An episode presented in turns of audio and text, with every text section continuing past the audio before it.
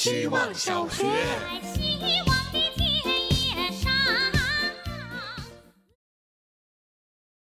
大家好，我是小姑娘。今晚心情好苦涩呀，不能说是绝望黑，也应该是个半死灰吧。看见大家都在欢呼吴亦凡被刑拘了，我却没有大快人心的感受。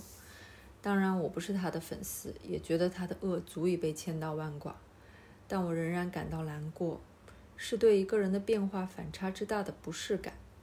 我被这个事件带入到了一个高中同学的记忆里。一个帅气可爱、令人瞩目的男生，以年级第一的成绩考到了我们那所重点高中，对人谦和内敛。可惜后来开始逃学打架，还没毕业就给一个富二代顶罪入狱了，还致使他当时的女朋友怀孕，被迫退学，人生完全走入了另一个版本。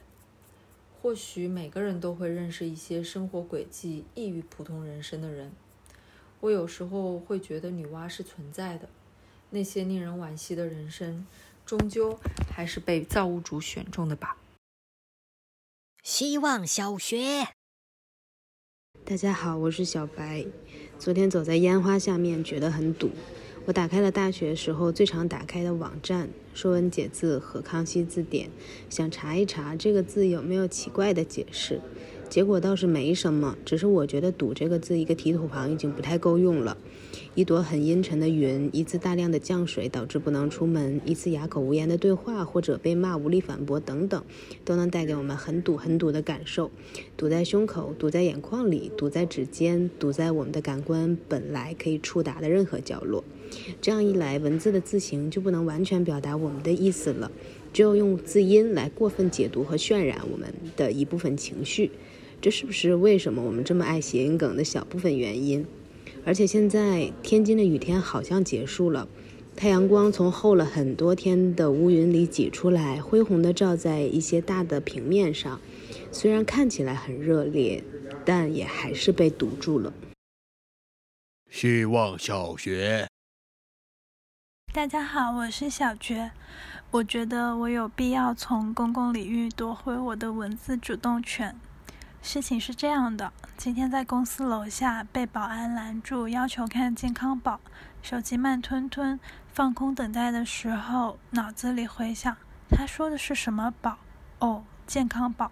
回家回家路上的地铁广告写着某个储蓄产品，名字叫健康宝。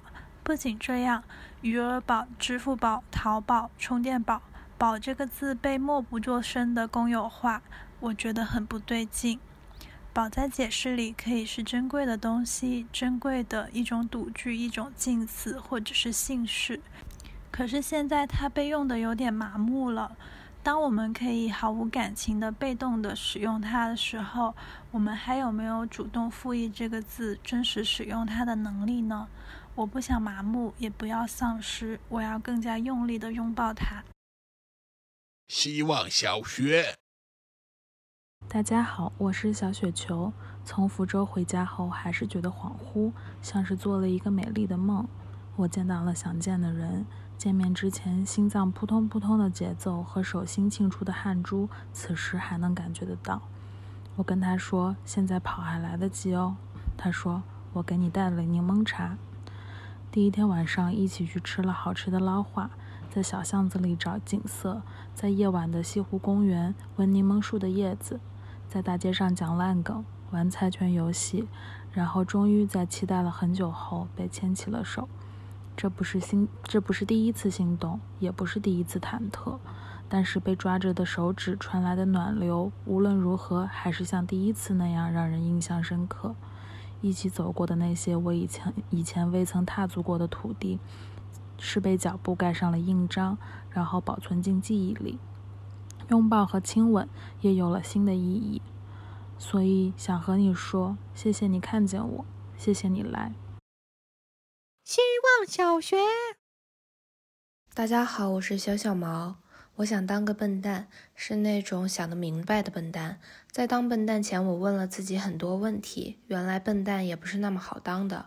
首先要给自己做心理建设，认清就算懂得再多，放眼宇宙还是一只蝼蚁。还有就是认清自己想当笨蛋的初衷，依旧是为了划清界限，骨子里还是想当个聪明蛋。于是我把自己的表象和内在一分为二，像正负两极那样，离得越远越好。表面上嘻嘻哈哈，实际开始深刻提高自我感知，把自己内心想释放的无论好坏的欲望一股脑全抛出来。有点像《千与千寻》里和珅洗澡被轻拽垃圾的感觉，通透暂时还没什么感觉，但确实轻松了许多。